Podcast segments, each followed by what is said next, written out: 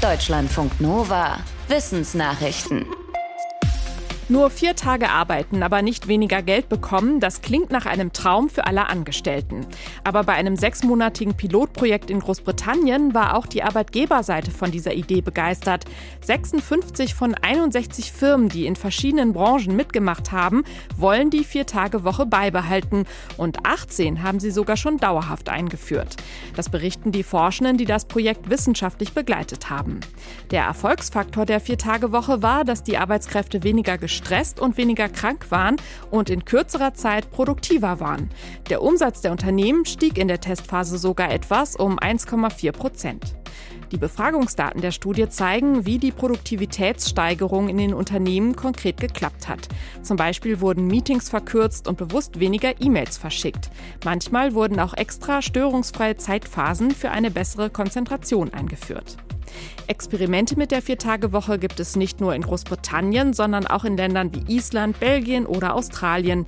Auch einige deutsche Betriebe testen Modelle aus. Eigentlich lässt sich HIV nicht heilen, sondern nur die Viruslast niedrig halten und den Ausbruch von AIDS verhindern. Jetzt ist es aber einem Team am Uniklinikum Düsseldorf doch gelungen, einen 53-Jährigen zu heilen. Er ist erst die weltweit dritte Person, bei der das geklappt hat, nach dem Berlin-Patienten und dem London-Patienten. Und zwar mit einer Stammzelltransplantation, die der HIV-positive Mann wegen einer Blutkrebserkrankung bekam. Dabei bekam er Stammzellen von einem gesunden Spender, der durch eine Genmutation immun gegen HIV ist. Die HI-Viren können also nicht in die Immunzellen eindringen.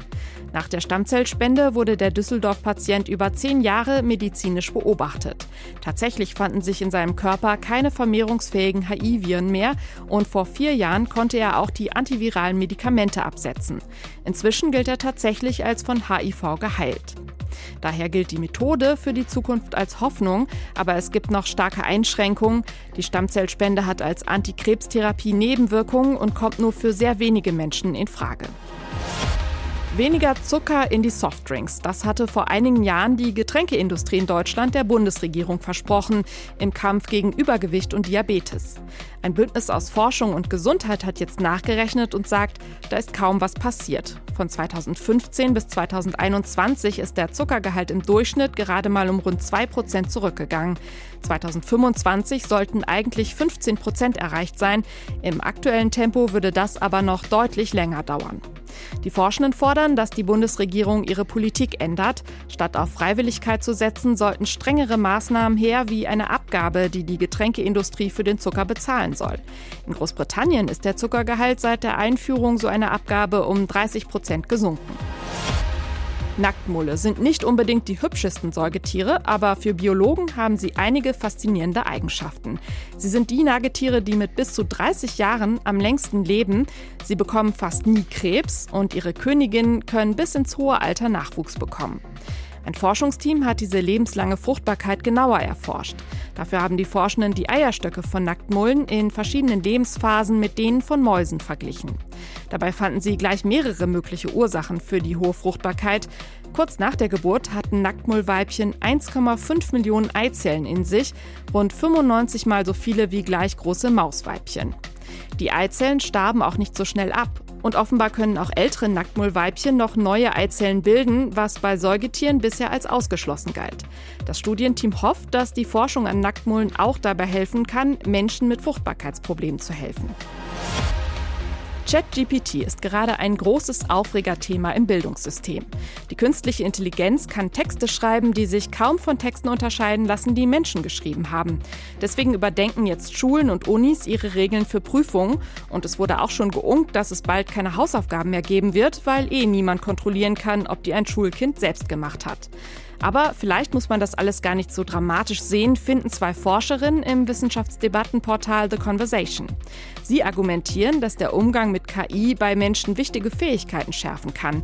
Denn natürlich kann man sich einfach von ChatGPT einen Text schreiben lassen. Damit man aber weiß, ob der wirklich gut ist, muss man checken, ob er zur Zielgruppe passt und die Formulierungen stimmen. Das fördert wichtige Fähigkeiten wie kritisches Denken und Sprachwahrnehmung. Warum hat das Zebra Streifen? Diese Frage beschäftigt Forschende immer wieder, zum Beispiel an der Uni Bristol. Da hat sich ein Team angeguckt, inwiefern besondere Muster dabei helfen, lästige Fliegen auszutricksen, zum Beispiel Pferdebremsen. Als Versuchstiere dienten Pferde, denen die Forschenden schwarz-weiß gemusterte Decken umgehängt hatten. Die meisten Bremsen zogen Pferde an, die Decken mit großen, dunklen Objekten und sehr regelmäßigen Mustern drauf um hatten. Am besten lief es mit vielen kleinen schwarzen und weißen Kästchen, die so unregelmäßig verteilt waren wie die Streifen eines Zebras. Die Forschenden sagen, dass sich so die Silhouette verkleinert und je kleiner ein Tier erscheint, desto weniger Bremsen zieht es an. Als nächstes wollen die Forschenden herausfinden, warum Bänderungen wie bei den Zebras nur in der Familie der Pferde und nicht bei allen Huftierfamilien vorkommen. Denkbar wäre, dass Bremsen nur für Pferde, Zebras oder Esel gefährlich werden können. Deutschlandfunk Nova